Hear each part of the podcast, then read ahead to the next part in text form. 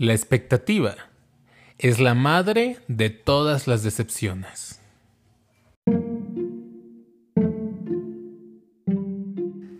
Hola, bienvenidos ya a este nuevo episodio de el podcast.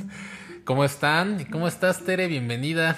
Muchas gracias, un saludo eh, pues en esta nueva emisión. Emisión, así es. Entonces, sí, la verdad es que siempre es como el nervio, ¿no? Y el gusto eh, de, de antes, eh, porque obviamente la gente tiene que saber que nos preparamos para este momento. totalmente. Y sí es emocionante, pero pues siempre con el gusto porque se hace con mucho cariño, ¿no? Con O- mucho. Oye, ya, te- este, no te- ya tenías tiempo sin aparecerte aquí por el podcast desde el episodio 2. Este, Sí, ya, la verdad es que he escuchado los que has hecho y, y me, me agrada porque a final de cuentas es eso, ¿no? Dar eh, varios temas para, para la gente y obviamente que escuchen diferentes voces, ¿no? También. totalmente, totalmente. Fíjate que hice uno solito e hice otro con una nutróloga. Saludos, Jess, donde quiera que nos estés escuchando. Y bueno, vienen obviamente después muchísimos más invitados. Sí, Eh, que está- se sumen. Está padre, fíjate que apenas estaba viendo mis estadísticas acá de, de la gente que nos escucha. Ya nos están escuchando en 10 países. Está España, Rusia, Singapur, Panamá y no sé qué tal. Ese es el objetivo, que se sumen muchas personas, tanto para escuchar, sino tanto para eh, armar el podcast y, y esa es la, la intención. Bien, sí, y fíjate que esta semana a las personas que me siguen en Instagram les pregunté y se me ocurrió que me contaran una anécdota acerca de cuál ha sido la, ya sea la mayor decepción de su vida o que hayan sentido que alguien les ha fallado. Sí, es algo cuando me platicaste de este tema, yo me paralicé. O sea, sí es, es fuerte hablar de esto porque la verdad es que da para muchas áreas. Entonces, sí. Ok, sí, entonces, ay Dios mío, fíjate que recibí muchas, muchas anécdotas, recibí, creo que ha sido la... El, El tema más polémico, ¿no? sí. Ha sido el capítulo en el que más anécdotas he recibido. Me escribieron de acá de México, de, me escribieron de Colombia, Colombia, me escribieron de otros países. Y, es de, Sí. ¿qué? y está cañón. Fíjate que vi, principalmente fue el área sentimental, el área de pareja. Luego de ahí venía como el área de los amigos y venía también el área de familiar, ¿no? Como que... Y laboral también, porque sí hace clic, te digo, o sea, para diferentes áreas. Y a ver, platícame alguna anécdota o algo que... ¿Que de la que me contaron o gustaría- personal? No, de la que te contaron, me gustaría ver, escuchar qué, qué es Pero lo tú, que a ver, platícame antes. ¿A ti te han decepcionado? ¿Has sentido que te han fallado? Y no hablemos desde un lado psicológico, de conciencia, sino un lado de víctima, porque al final de cuentas yo creo que de cierta manera el, Claro. la expectativa o la decepción, el que me fallen es como una parada víctima. Entonces, no, no, no, no, no hablemos Sí. del lado, del lado conciencia, no, no hablemos desde una parada de coaching o de psicología, hablemos de una parada humano. Humana. ¿Alguna vez alguien te ha fallado? Totalmente. ¿Y cómo fue? A ver, Sí. cuéntanos, ¿se puede saber? Sí, claro. eh, pues empieza ahí desde el tema, ¿no? Las expectativas que, que tienes y voy a hablar del área pues personal, ¿no? Porque hasta laboral también ha habido muchas, pero una súper fuerte hace algunos años que la verdad es que no fueron muchos, pero no me acuerdo exactamente cuántos. En el momento en que te duele tanto, pues sí bloqueas esa parte, pero bueno, para no hacerte la historia tan larga, em, tuve una pareja eh, nos hicimos novios, estuvimos eh, andando un tiempo muy cortito, como unos seis meses o cuatro meses, no fue algo muy corto, pero estaba como en un momento muy vulnerable de mi vida porque no me, me había separado de mi familia, donde mi papá había fallecido, tenía como seis meses que había fallecido, me tocó mudarme de la ciudad y me tocó ir a vivirme sola. Bueno, no me tocó, o sea, sí elegí ir a, vivirme sola y hacer como este camino de autoindependencia y demás. Entonces me fui a trabajar a otra ciudad, estuve viviendo un tiempo sola y en ese momento donde sentí que todo se me vino, o sea, la muerte de mi papá, el que no estaba con mi familia, el que estaba en un lugar donde no conocía a nadie más que a las personas de mi trabajo y eran contadas. Entonces sí, bueno, ahí conocí a esta persona, nos hicimos novios, un tiempo súper chiquito. al final, físicamente, o sea, como que en el momento no me agradaba. Lo conocí y no fue como, ay, qué flechazo, no. No me agradaba tanto, pero lo empecé a tratar y fueron más como las formas que me gustaron y lo que tú quieras, nos hicimos novios. Y en un momento que de verdad no, no supe, ¿no? Me, no, no supe en qué momento, decidimos juntarnos, ¿no? Ok. O sea, ya la unión libre, ya sabes. Entonces estuvimos viviendo un tiempo juntos, como dos años. Ok. Después de ese tiempo que ya, según, bueno, en este yo pensé ya como conocerlo más, conocer a la familia y sentirme parte de una familia, porque ese fue como el mensaje que tenía que había perdido algo. Sentí que a mí me faltaba algo. Entonces cuando empecé a Te encontrar arropó, te adoptó en su familia. totalmente la familiar. familia, eh, el que yo empezara a formar una familia, porque sí tenía la idea de ya tener hijos y demás, ya teníamos nuestra casa, entonces dije ya, está decidido, no había un papel firmado, pero ya, ya era como muy formal, ¿no? Entonces nos íbamos a casar, empezamos como los preparativos, tuve que venir a la ciudad de Puebla para... Inclusive creo que vino a conocer, a, Sí. a pedirle permiso a tu mamá, ¿no? Exacto, sí, casi la pedía de mano y todo, ¿no? Eh, algo así parecido, pero sí los trámites, obviamente, eh, estábamos empezando a hacer los trámites de, de la boda.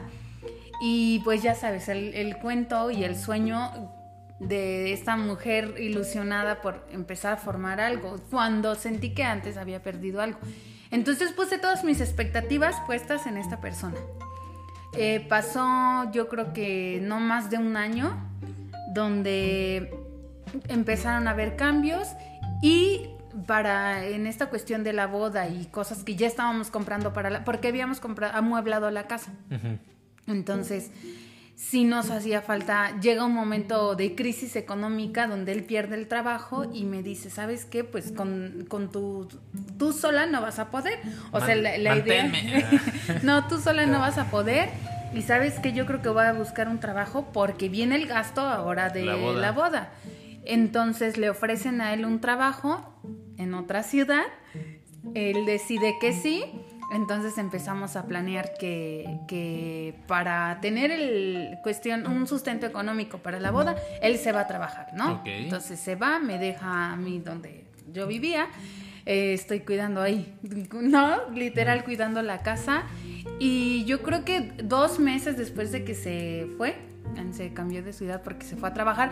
Ah, para esto me dice, bueno, ah, va a haber un pequeño cambio de planes. Nos casamos, juntamos dinero, nos casamos y nos vamos a vivir a la ciudad donde él encontró trabajo. Ajá. Y entonces tenemos una nueva casa allá y lo que tú quieras, ¿no? Entonces, así era el plan. Dos meses después de que él se va, empieza a haber cambios y, y literal dejé como un tiempo de saber de él. Hasta que me... ¿Has visto la película de No eres tú, soy yo? Ah, no, yo no. Bueno, en una película así parecida, le hablo por teléfono y me dice, ¿sabes? Y le digo, ¿sabes qué? Ya, ya, ya estoy cansada, me siento sola eh, aquí en la casa, ¿por qué no? Ya me adelanto y te voy a alcanzar. Me dice, sí, súper bien. Entonces iba a hacer la mudanza para la otra ciudad pero decido, ¿y por qué en lugar de llevar todas mis cosas, por qué no vendo las cosas y llevo más dinero? Entonces, me- ahí me ves, vendiendo literal todo, todo, hasta la estufa, todo lo vendí. Todos los muebles, entrego la casa, ya tengo el dinero para comprar el boleto y alcanzarlo, y me dice, ¿sabes que ya no quiero que vengas? ¿Por? No, es que ya no, ya no me quiero casar. Y ya no quiero que venga. Y, y sin contar que ya habíamos vivido juntos dos años atrás. Entonces, ¿sabes que Ya, en realidad, ¿sabes que Ya no, se cancela todo. Todos los padrinos que ya estaban apuntados y muchas cosas que ya teníamos para la boda, pues me dice que no. Entonces, lo... eh, Fue ahí como el momento donde me derrumbé. Fue muy fuerte porque al final, ahorita que te lo platico, voy entendiendo que todas las expectativas que tenía de ese ideal, porque las expectativas vienen de este ideal, ¿no? De lo que quieres. Y, no poder encontrarlo en la persona que yo pensaba que la iba a encontrar, claro que fue una frustración, decepción, enojo y todo lo que te puedas imaginar hacia esa persona. Ya ahorita no sé, realmente no me acuerdo cuántos años ya pasaron, pero eh, ya te lo puedo platicar más tranquilo. Y te puedo decir que encontré muchas cosas, eh, pues otro yo, ¿no? Ok, interesante. Bien. Ah, fíjate entonces que eh, ya tenemos como un preámbulo de qué va a tratar este, este tema, este podcast. Y mira, justo aquí voy a leer una que me enviaron de... Como te dije, me enviaron muchas anécdotas y fui seleccionando como las aquellas que me llamaron la atención. Entonces aquí te voy a leer una que me enviaron de hecho por inbox en Facebook y dice, anónimo. Ah, una traición y decepción fue cuando una de mis hermanas me dijo que mi marido le tiraba la onda y que una vez la manoseó en una Navidad. Cállate. Y otra vez se lo encontró cuando llegaba en la noche de trabajar. O sea, ella llegaba de trabajar y se encontró con el marido de su hermana. Y se fue con él a tomar algo. Después él quería meterse al motel, pero ella no quiso. Esto me confesó la hermana a, esta chica como un año después de que ya había pasado este evento pero yo seguía con él. Me sentí traicionada por él y decepcionada de mi hermana. por no contarlo en el momento. Exactamente, exactamente. Pues dice, porque si alguna vez uno de mis cuñados me tira la onda, claro. pues me alejaría y evitaría estar cerca de él o a solas con él. Pero ella siempre se llevaba muy bien con mi marido y yo ingenuamente nunca pensé que pasara algo más. Odié a mi hermana por un tiempo. Cuando le pregunté a él si había pasado algo con ella, solo nos dijo, pues ¿qué te dijeron? Yo le dije, quiero saber por ti qué pasó y solo me contestó, pues no sé qué te hayan, no sé qué te hayan dicho y nunca más dijo algo al respecto. Qué fuerte. Muy, muy fuerte porque no es algo externo, es algo desde, o sea, en tu familia. Sí, exacto, viene acá de dos, dos personas muy cercanas. Una tiene la propia sangre, que es la hermana. Claro. Y otra desde la persona a quien confías más o con quien tienes una relación igual íntima, porque una pareja yo creo que no solamente compartes como la amistad o la mente o gustos, sino compartes lo sexual, la intimidad, los hijos, la familia, proyectos. Entonces, uh, leí esto y dije, ok, Sí, es el, tamaño de, una traición así o el tamaño de enterarte de esto, sí, sí lo creo. Y de hecho también te, eh, te mandé una anécdota de una amiga colombiana.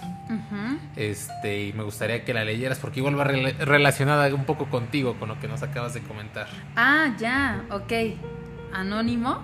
Este anónimo. Dice, me iba a casar, lo amaba con todo mi ser y este año me dijo que se casaría con otra. así, así de, de, ya seco y...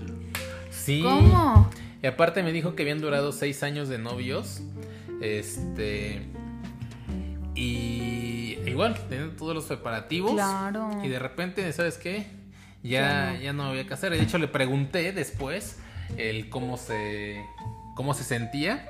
Y voy a poner aquí, me mandó un audio y a ver, qué, vamos. que si se logra escuchar. Pues creo que la respuesta, digo, esa pregunta sobra. Obviamente me sentí muy mal, duré con depresión casi tres meses, porque eso fue este año. Pero ya, gracias a Dios, creo que es una etapa que ya pasó. Eh, lo odié mucho, sí, lo llegué a odiar muchísimo, pero pues que saco con odiar a alguien. No, hacerme daño solo a mí. ¿Crees que, es una pregunta psicóloga, Tere, ¿crees que la decepción o que te fallen tiene, está relacionada como con un duelo? Porque algo que veo en común es que odias a la persona, le tienes coraje y después de cierto tiempo como que la perdonas, ¿no? Claro, sí, todo, todo va relacionado y, claro que es un duelo. Eh, todos vivimos un duelo de diferente manera, incluso los niños viven un duelo, ¿no? Eh, los adultos, en, todo momento vives duelo. El hecho de incluso perder algo, la cartera, el celular, es un duelo. De diferente mm, magnitud. Exacto, pero, pero sí es un duelo. Entonces, las etapas del duelo, donde empiezas con, esta ira, esta negación de, que te esté pasando a ti, de, de que digas, pero si ya estaba planeado y no, esto no me puede estar pasando a mí, ¿no? Entonces, claro que empieza la negación, la, ira, la frustración, viene la parte de la aceptación y en- es donde empiezas como a reconstruirte, ¿no? Es como, alguien una vez me dijo, el ave fénix resurge de las cenizas, entonces incluso eh, tiene que llegar un momento donde sí lo vives, o sea, te duele. Y en el momento que estás listo para reconstruirte, vuelves a salir, ¿no? Pero claro que es un duelo y, y te lo vuelvo a repetir, todos vivimos un, un Ok, duelo. fíjate que para analizar esto de la cuestión de las expectativas, de que te fallen, de las decepciones, lo quise como segmentar en varias partes, al menos lo que yo he observado. Eh, lo divide en tres. Uno es antes de la decepción, uno es, por así decirlo, durante, en el proceso, y otra es después, como cómo salir de- del hoyo. Eh, y fíjate que, ay, es que las decepciones es un tema muy amplio. En primer lugar, me gustaría aclarar que las decepciones o el que te fallen, yo lo veo como una parada víctima, porque al final de cuentas es, y te digo, es una perspectiva personal, ¿de acuerdo? A quien sea que nos escuche, es una perspectiva personal. Porque creo que al final de cuentas, y es algo que hemos estado viendo, tienes tus expectativas acerca de lo que quieres que la de lo que quieres y esperas que la gente haga hacia ti, de lo que esperas recibir de los demás. Claro. Y también tiene una parada de víctima porque es como tú te pos- y del ego, porque es como yo me posiciono en un pedestal de que yo di, yo di, yo di y yo mismo me estoy enalteciendo y a los demás los pongo en un- de cierta manera en un lugar inferior de que no no, No me llegó, valoró. no me valoró, no llegó, casi casi no la alcanzó para mí, no la alcanza para tenerme en su vida de cierta forma. Claro. Entonces, en primera lo veo desde una parada de víctima y en segunda lo veo desde una parada del ego. El- Todo esto. Y, y te digo, lo, lo separé en tres partes y una es antes de la decepción y te voy a explicar por qué. Yo creo que cuando tú comienzas a dar, eh, mejor dicho, cuando te decepcionan es porque precisamente no recibes lo que esperas que te den porque en, tu mente tú diste mucho. Pero tiene que ver también con un tema de abundancia emocional. ¿Y qué es abundancia emocional? Precisamente qué estoy dando. Entonces, antes de decepcionarte, yo recomendaría que te fijes, una en primera, y va relacionado con el segundo tema que hablamos del podcast, ¿cuáles son tus creencias? ¿Cuáles son tus creencias con respecto a la persona que le vas a dar? Si estás confiando en la otro. persona, exactamente. Si tú crees, por ejemplo, quizá muchas veces inconscientemente tienes un límite para dar. Un ejemplo, si yo tengo una novia eh, y cuando vas a comenzar una relación, conscientemente quizá dices, lo voy a dar todo, me voy a entregar, yo lo doy todo bien. en esta entrego". relación. Exactamente, sí. es muy común. Sí. Conscientemente, Esta es diferente a Ajá. las demás, sí, claro. conscientemente lo dices, pero inconscientemente quizá tienes un límite. ¿Sabes que Yo estoy dispuesto a dar. Quizá inconscientemente tienes un límite, como no lo voy a dar todo. Quizá estoy dispuesto a, A pasar dar. ciertas horas con ella al día, o quizá estoy dispuesto a perder, a perdonarle solo una infidelidad, no Claro. dos, ¿no? Un ejemplo. Entonces, primero, te invito a que revises tus creencias de cuáles son, eh, cómo te relacionas tú con el dar. En segunda, que seas consciente de cuáles son los límites que pones al dar. Un ejemplo, igual, si hasta para prestar dinero, ¿no? De, ¿sabes que Solo estoy dispuesto a dar, mm, no 10 mil, solo 5 mil pesos. Claro. Este, o solo estoy dispuesto a dar esto en la amistad, solo estoy dispuesto. O sea, que te hagas consciente de cuáles son tus límites. Hasta para- dónde das. Exacto. Otra es que, ay, te digo, eso tiene que ver mucho con, abunda- con abundancia emocional. Abundancia es, eh, y no quisiera meterme tanto en el tema para no invadir otro podcast, es, tiene que ver con tu habilidad de generar algo y de, y de compartirlo, de darlo. Ok. Pero ¿qué es el dar? El dar es sin, eso. Sin condición, ¿no? Exactamente, O sea, es incondicional. Es dar sin esperar algo a cambio. Porque cuando tú das algo esperando recibirlo, así sea, porque no sé si alguna vez has escuchado como da para recibir, siembra para cosechar. Claro. Este, tú da porque se te va a regresar siete, diez veces. No te fijes lo que das o no te fijes a quién le das. Pero quizá por eso muchas veces nos han programado para dar condicionando. Claro. Y eso no es dar. Si tú das, así sea con la más mi- leve pizca de conciencia, esperando recibir algo a cambio, no estás dando. Estás transaccionando. Porque si tú estás dando, esperando recibir algo a cambio, no es, no es dar, eso es transaccionar, eso es un negocio. Claro. Yo, eh, cuando la gente da de corazón es incondicional. Eh, El segundo paso, o el tercero, ya no me acuerdo cuál es, yo diría que se- seas consciente, honesto y sin etiquetas de si vas a dar o no. Si vas a dar es de manera incondicional. Y si no vas a dar, si, si condicionas, está perfecto. Pero no te mientas ni mientas a los demás. En lo personal, con mis amistades, yo sí soy muy honesto con mis parejas. Les digo, no, mi amor no es incondicional. O mi amistad no es incondicional. Ay, no mames, Luis, no estás interesado. Lo siento. Digo, lo mínimo que espero es hacer correspondido. Claro, claro. Mínimo. O sea, si, te, si yo soy puntual, espero que tú llegues a la cita. Totalmente. Si a mi pareja te estoy siendo fiel en la relación, Y honesto, honesto. espero que tú seas lo mismo conmigo. Entonces, desde ahí soy honesto conmigo y con los demás. Yo no doy de manera incondicional. Yo sí condiciono, yo Luis, le, lo que doy. Ok. Y por ello soy claro y por ello la mayoría de las veces recibo lo que espero o lo que soy claro de lo que quiero acerca de las demás personas o de mis relaciones interpersonales. Un ejemplo, si estoy trabajando, voy a dar quizá horas extra porque espero recibir un salario mayor, ¿no? totalmente. Entonces, ahí Sabes que tres. tendrás una recompensa. Así es. Este, te digo, ese es un previo. Un previo a, a decepcionarme sería esto. Una, eh, ¿qué- ¿cuál es tu creencia con respecto a dar?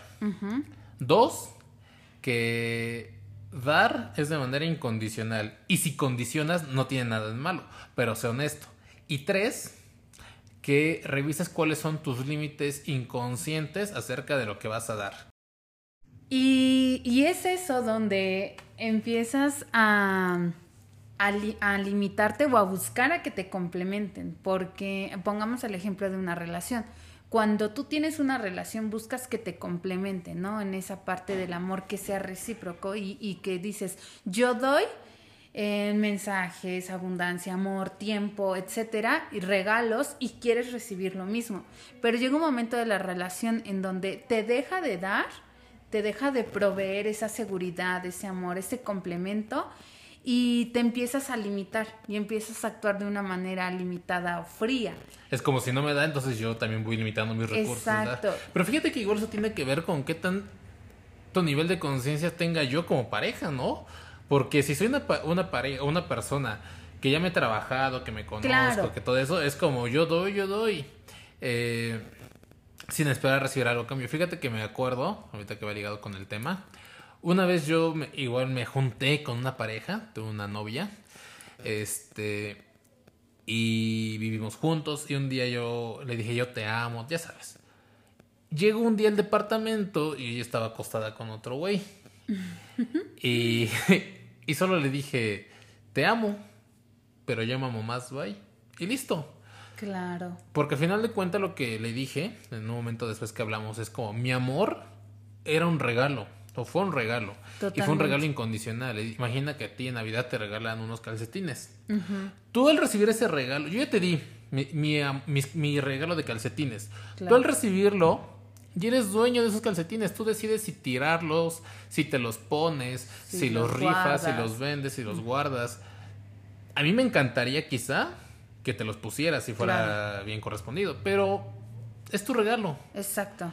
Eh, entonces ahí yo creo que tiene que ver también con, con este, este punto, con este ejemplo creo que... Y, y también quiero retomar este punto donde los ideales y las expectativas vienen desde la infancia, porque es en la crianza donde empiezan a formarte a tener expectativas. Para cuando seas un adulto y te toque eh, entrar en este mundo social, empiezan los juicios, los juicios sociales. Y, créeme que es una lucha entre tu yo, tu yo consciente con tu yo de los juicios, con la educación que tú tienes, porque el momento de elegir una pareja, un trabajo, eh, incluso hasta apostarle por, por tener, emprender algo tú mismo, de repente llega esta incertidumbre o duda de y si funciona y si no funciona. Y la misma pregunta creo que te la haces cuando tienes una relación, cuando vas a, tienes propuestas de trabajo, lo que te comentaba, vas a apostarle algo nuevo, algo que no conoces, ese es lo desconocido. Y entonces entra esta lucha de poderes entre qué será lo mejor. Pero sí, creo que sí tienes que tener bien, bien en claro eh, ponerte eh, pues esa decisión, ¿no? Porque a la hora de elegir lo que elijas, siempre va a haber esta consecuencia de esta vocecita que te dice que lo, lo otro, la segunda opción, era, hubiera sido la mejor. la segunda opción en una relación, la segunda opción en un empleo o la segunda opción en, emprender algo. Ok, bien. Y fíjate que también hay que, hablando de esto, esta, digamos, esta parte fue antes de. Durante, también hay que tener mucho cuidado. Hay que saber dar y saber recibir. Por ejemplo, Fíjate que escuché hace poco a una psicóloga que la admiro y conferencista que se llama. Ay, no sé si es Liliana Kabuli o es otra, pero bueno. Hablaba acerca de que. Eh, cuando das mucho, ¿sabías que tú siembras en el otro, o el otro está. Si tú recibes mucho, el otro está sembrando vergüenza, porque el que recibe mucho y no da. Eh, de cierta manera lo pones en una posición baja, como de, le mandas el mensaje de que no puede, de que es menos, de que yo tengo mucho y te doy, así que no puedes, ahí te va y te va. Entonces el otro siembra, siembra vergüenza dentro de él. Y también cuando das mucho, también hay que saber dar. ¿Por, qué lo, das? Porque no te ha pasado cuando tú das.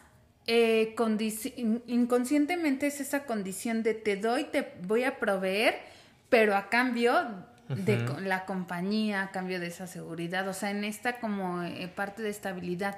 Pero si tú lo das mm, desde la parte de querer comprar, Exacto, exacto, es a lo que voy. También hay que saber qué es lo que das, porque si vas a dar algo que el otro no, necesita, no te pide, mm, es por eso también muchas muchas veces te decepcionas, porque tú crees que el otro lo necesita, tú crees que el otro lo quiere, cuando no es así, quizá eh, es como un ejemplo, se me ocurrió que vas con la casa de tu abuelita y te, te quiere dar de comer, te quiere dar de comer y tú ya comiste o te quiere poner el suéter y tú ya tienes calor. Sí. Ahora eso lleva a un mundo laboral, un mundo de amistad, un mundo de un mundo de pareja, de relaciones en donde quizá tú, tú crees que el otro necesita amor, necesita alegría, necesita tu compañía, necesita tu amistad y no es cierto y quizá ni siquiera lo quiere y para él dice, pues yo no tengo nada que regresarle porque no se lo pedí. Y tú estás esperando a que el otro te dé, pero el otro no te va a dar porque no es lo que pidió. Entonces llega como esta parte de la decepción. Y también hay que cuidar mucho los límites. A mí me, me viví la experiencia en un, en un trabajo. Eh, fui, bueno, ya sabes, ¿no? Cubres un horario de entrada, uno de salida y, y demás y tus funciones asignadas ya. Pero hubo un momento donde a mí me, gusta ser servicial. Entonces, bueno, puse en práctica mi, ser servicial, ¿no? y, y, acomedida y hacía y lo que tú quieras, algo que no estaba dentro de mis funciones, ¿no? Después de un tiempo, eh, mi jefa se dio cuenta de esta, de, de mi ser servicial y llegó un momento donde después ella me lo pedía oye, oye, ¿sabes qué se te olvidó hacer tal cosa? Y a ver, como perdón, no estaba dentro de mis funciones. Y te tengo una pregunta. ¿Y qué pasaba si no lo hacías? Se molestaba, había una, me condicionaba, porque entonces cuando yo quería, eh, es decir, no sé, un, un, un, este, un permiso, me decía, ay no, por... y ah, como que me la soltaba con un pretexto o algo, porque me condicionaba y sabes que no me diste, se te olvidó hacer tal cosa. Ahí tengo un dato fuerte que yo le escuché con la doctora Liliana Kabuli. Que si me escuchas Liliana, te amo. Bueno, hmm. ah, cuando das, ¿sabías que también siembras odio en otra persona? Y es quizá, y eso quizá contradice todo lo que hemos aprendido de das y es amor, ¿no? Siembras odio porque si la otra persona recibe mucho y no te da, Claro. Eh, siembras odio porque, una, lo que te había comentado de la vergüenza, él se siente mal y demás. Dos, ¿qué pasa cuando tú le dejas de dar? La otra persona, ¡pum!, va a explotar este odio que está sembrando. Porque va a sentir que ahora es tu obligación.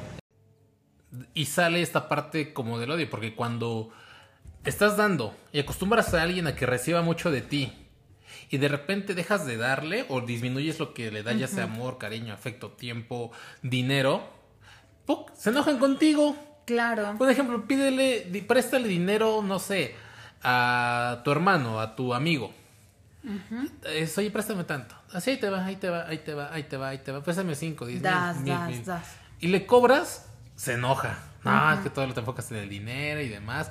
Y pierdes a la amistad, te dejan de hablar y ni siquiera vas a recibir tu dinero. Entonces, yo creo que en esta dinámica ah, también hay que saber el dar y saber recibir, porque también hay que saber recibir, hay que ser agradecidos, hay que. ah, Y también hay que saber a quién le platicas las cosas. Porque, ojo, ahí, ahí te va. Cuando tú estás enojado, enojada, lo que te identifique, lo platicas desde tu enojo, desde la postura del enojo, desde el odio, la frustración y depresión o lo que le quieras llamar. Lo platicas. Entonces, lo que en ese momento eh, tú te sientes incapaz de tomar una decisión, en ejemplo X, lo platicas con la finalidad, aparte de, de sacar, de desahogar, con la finalidad de que alguien pueda decidir por ti. ok. Y entonces entra este juego donde dices, donde la, la persona, la segunda persona que le estás platicando va a decir, no, no, es que yo que tú, eh, bueno, lo que yo haría fácil, eh, y entonces toman decisiones determinantes. Ok. En el momento tomas la decisión, ejemplo, sabes que no me siento cómoda en el trabajo porque ahora me piden más de una función extra que, que no, no tiene que ser. Y, y no me gusta, ya lo platiqué y se enojó porque ya no le doy. No sabes qué, ya, o Mándalo sea, ya, ya salte, salte, ya no trabajes, o sea, no, ya sabes, te, te empoderan pero te pican y, y entonces tomas la decisión de ya no trabajar y claro que cuando tomaste una decisión que fue tan determinante como cortar una relación, como terminar en un área laboral, o sea, como comprar algo que en el momento no lo era tan necesario, pero te gustó, entonces las decisiones que tomas tan determinantes, claro que a largo plazo tienen una consecuencia. Totalmente. Y, y de repente vuelve esta, este juego mental, ¿no? De, ay, es que si hubiera, es que yo... En ese momento eh, tomaste una decisión errónea.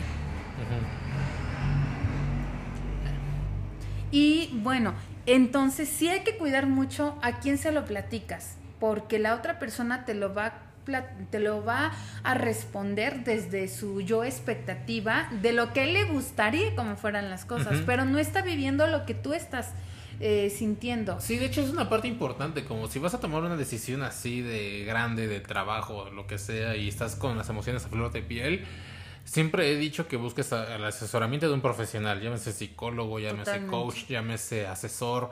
¿Por qué? Porque los amigos siempre te van a aconsejar desde sus expectativas.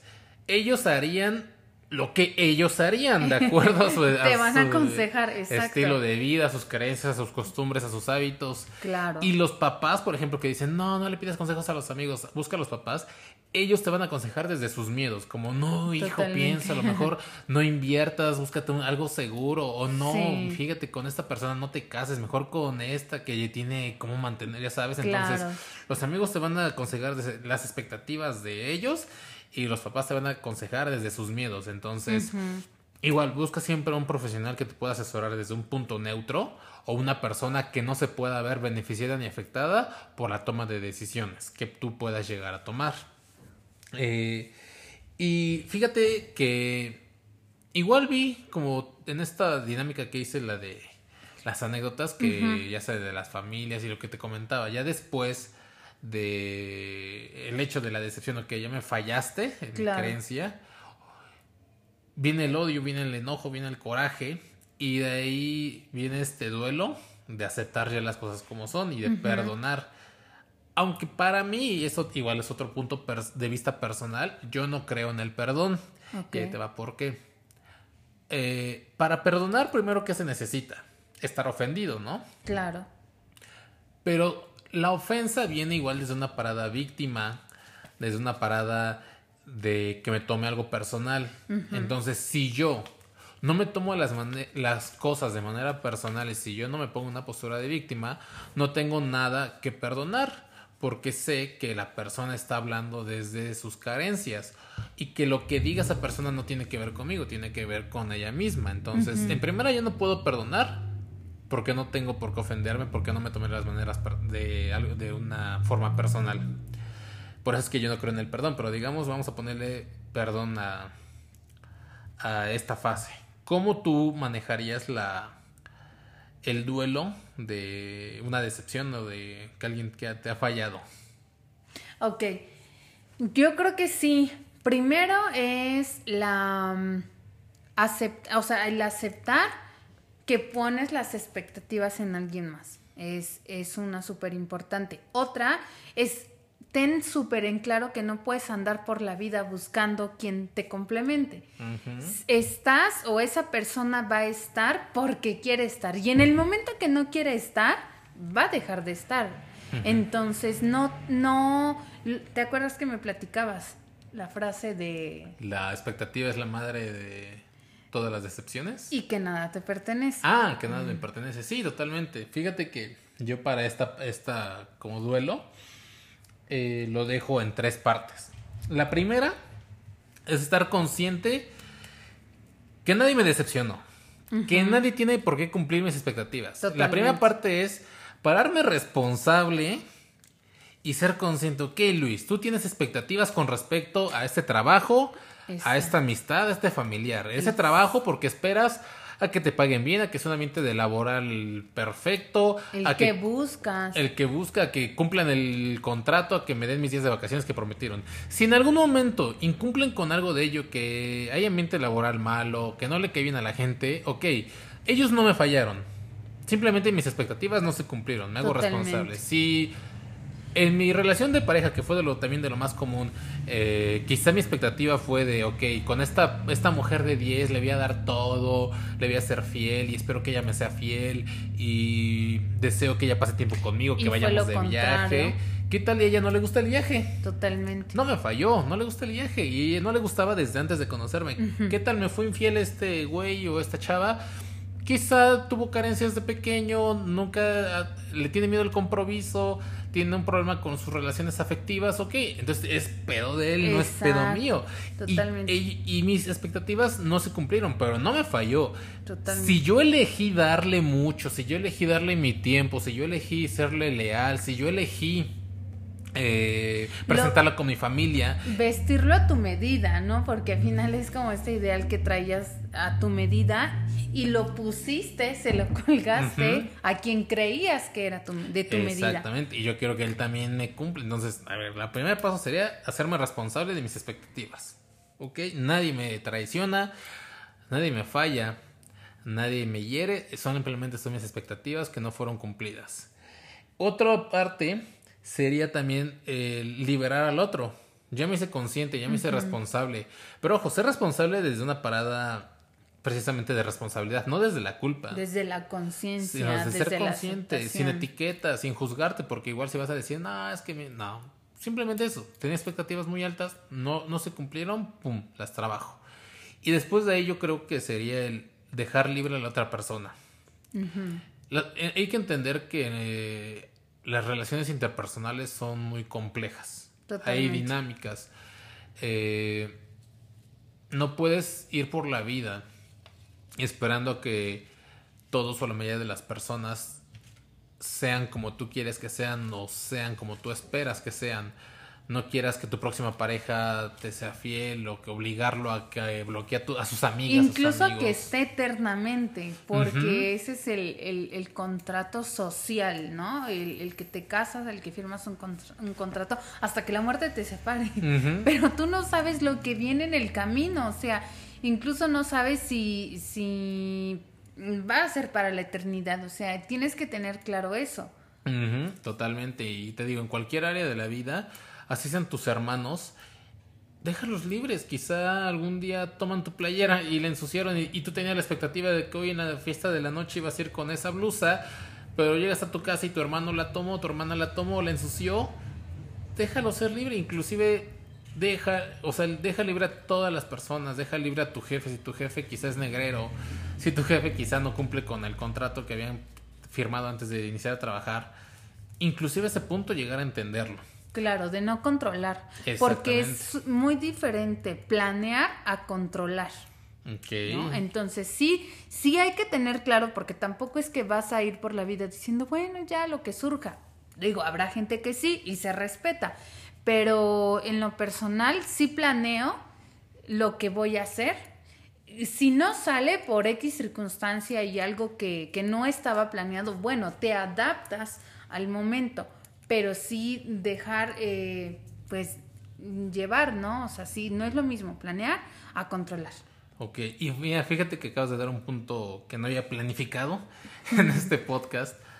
Pero es cierto, yo creo que también la expectativa está relacionada con el control, ¿no? Es proporcional al control de yo quiero que sea así, yo quiero que la persona me corresponda así, yo quiero que esta situación se dé así, porque es como me lo imagino y es mi ideal y quizá muchas veces por estar aferrado a lo que tú quieres controlar. Claro. Y surge algo distinto, es como, no, no, y no es así, ya me fallaron y no, no debería de ser así, la negación de la situación, la negación de lo que está ocurriendo y el aferrarte a algo, fluye, fluye, es creo que algo muy, una palabra que en lo personal uso mucho, me encanta, que es fluye.